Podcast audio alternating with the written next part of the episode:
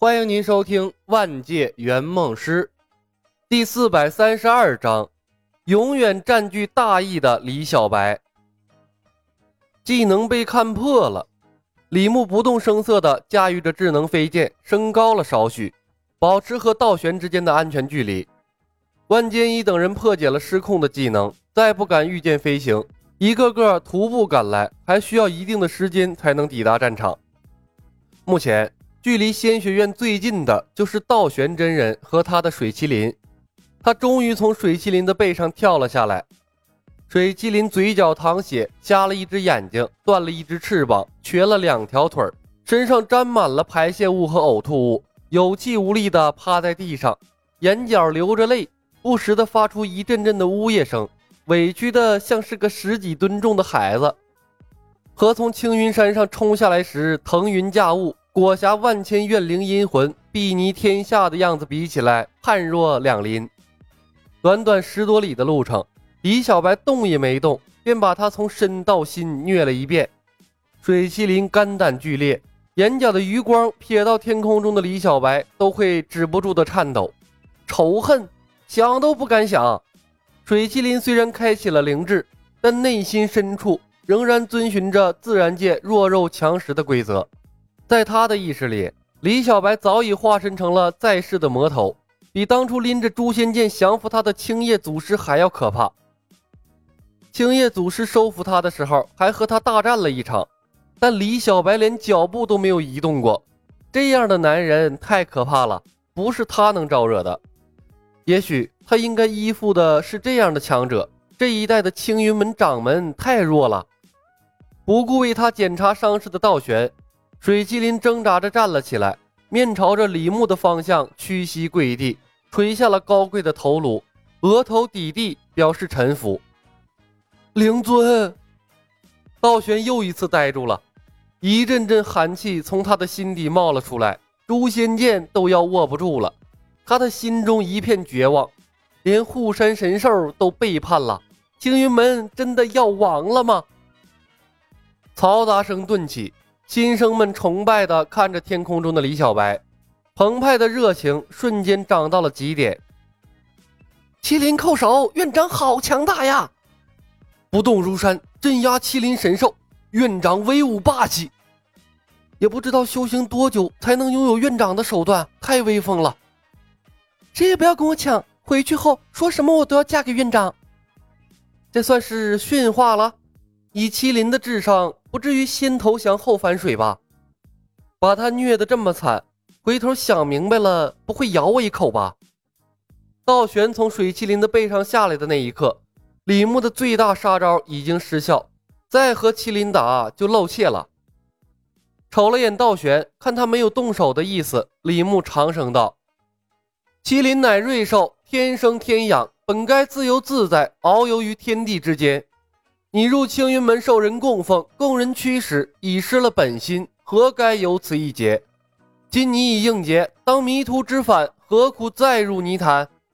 归去吧，回你该去的地方，去寻属于你自己的道吧。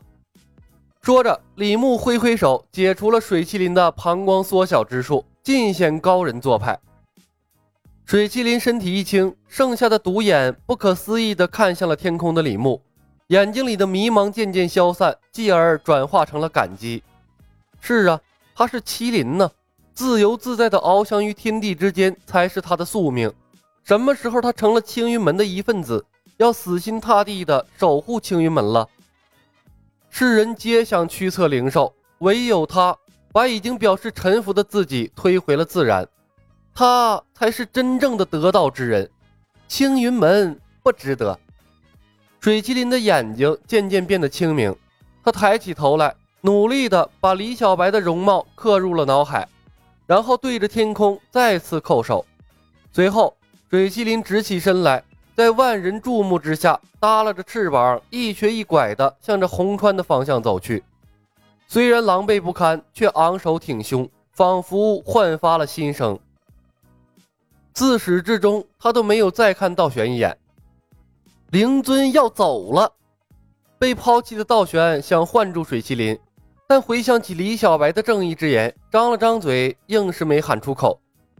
李小白放水麒麟去寻自己的道，他叫住水麒麟干什么？继续以灵尊的身份让他看家护院吗？青云门上上下下供奉了几千年的水麒麟，结果被李牧打了一顿，挥挥手放走了。结果水麒麟感激的是敌人，这还有没有天理了？道玄心中窝火，感觉憋屈极了。看着水麒麟离开的身影，李牧想了想，觉得还是有些亏。他轻咳一声，说道：“麒麟，今日饶你一命，日后见我仙学院学员，当照拂一二。”水麒麟转身长笑一声，冲着李牧点了点头。道玄的脸更黑了。少顷，平野上响起了山呼海啸一般的欢呼声，那是仙学院的新生对李小白的感激。鬼王怅然叹息，看着平静而立的李小白，神色复杂。鬼先生，你说的没错，若天下有飞升之人，非李小白莫属。他已经踏出了自己的道啊！道玄掌门，麒麟悟了，你悟了吗？骗走了水麒麟，李牧轻出了一口气，面带微笑，看向了道玄。蜀山仙学院应运而生，代表未来修道大事。打打杀杀，终究有伤和气。退一步，海阔天空。道玄掌门，不如放下诛仙剑，来我仙学院做一副院长，和诸多道友坐而论道，岂不快哉？打打杀杀，有伤和气，是谁不问青红皂白，上来就对我护山灵兽痛下杀手的？还还还还害我颜面尽失？是谁抢夺我青云门秘籍，挖我青云门半壁江山的？让我舍弃青云门掌门，加入你仙学院做个副院长，合着我青云门千年基业被你毁了，我还要像水麒麟一样对你感激涕零，感谢你的不杀之恩，对吧？道玄险些没气晕过去，他一举手里的诛仙剑，凶厉之色从脸上一闪而过。李小白，休得妖言惑众，历来只有战死的青云门掌门，没有投降的青云门掌门。道玄师兄，田不易急道：“三思而后行啊！”田不易，不要叫我师兄，我没有叛门的师弟。